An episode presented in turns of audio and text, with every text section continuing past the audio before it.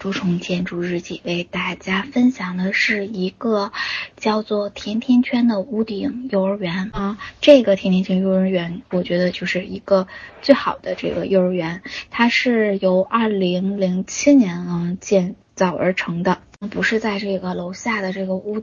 屋就是教室里面玩的，而是在这个屋顶上做游戏、上课，呃，非常亲近的和大自然在一起。幼儿园呢是位于日本，嗯，这个幼儿园是我非常非常喜欢的幼儿园，因为每次给学生讲这个幼儿园设计的时候呢，我都会想到它。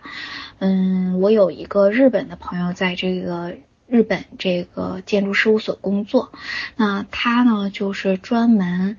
从事的就是幼儿园的设计，所以呢，在日本的这种事务所，他们都是呃很专业的，就是每个地方，然后每个呃事务所从事一个类型的建筑设计的这种方式。里面还有一些特别嗯小的一些树，那这个树呢也都给予保留，那大家就是让这个树自然的生长，然后呃。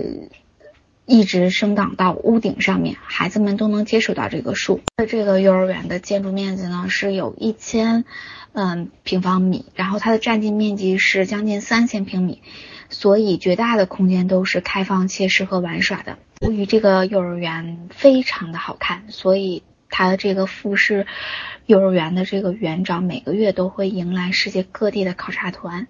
在这个十年中呢，嗯。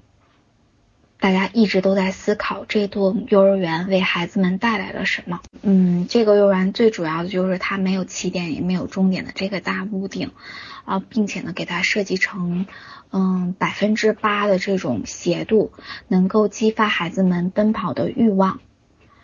会按照某些特定的模式移动。如果他们所在的环境适应这种模式的话，不需要提示的话，孩子就会呃自发的开始探索、观察、绕着圈跑。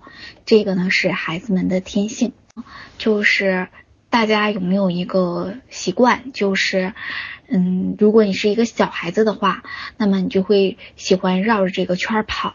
那么这个幼儿园的屋顶呢，它是稍稍的有一些倾斜的，在这个大屋顶上呢，所有的孩子们都可以在这个这个这个屋顶上面绕着这个甜甜圈的这个圆圈啊进行奔跑。那这个呢，也是在孩子们心目中最好的。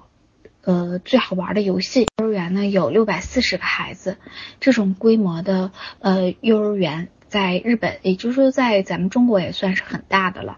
教室呢围绕着这个中庭布置，庭院和室外的界限非常的模糊，也就是说它的这个庭院和是室外是没有太大的界限的。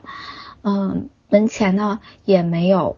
就是说哪个班是哪个班的这种非常强烈的一个标识，孩子们可以随时从教室里面跑到屋外面去玩耍，整个空间呢都有非常大的一个灵活性，光和空间呢也经过非常精心的设计，所以呢在这个幼儿园的每一个角落都能踩到阳光，不会有暗角。嗯，大家也也知道，就是幼儿园里面咱们最害怕的就是这个有这种尖角怕。扎到小朋友，那这种圆形的设计呢，就是也完全避免了这个问题。那么，如果大家对这个幼儿园感兴趣的话呢，也可以搜索一下。嗯，我在这个腾讯的这个视频里面曾经也看过这个幼儿园。嗯，这个腾讯视频里面有非常这个幼儿园详细的介绍。嗯，相信嗯你们看完了以后都会有嗯非常好的一个收获。嗯，我最大的收获就是看这个幼儿园以后，我觉得我好像没有童年。好，那么这个呢，就是我们今天为大家介绍的日本东京的甜甜圈幼儿园。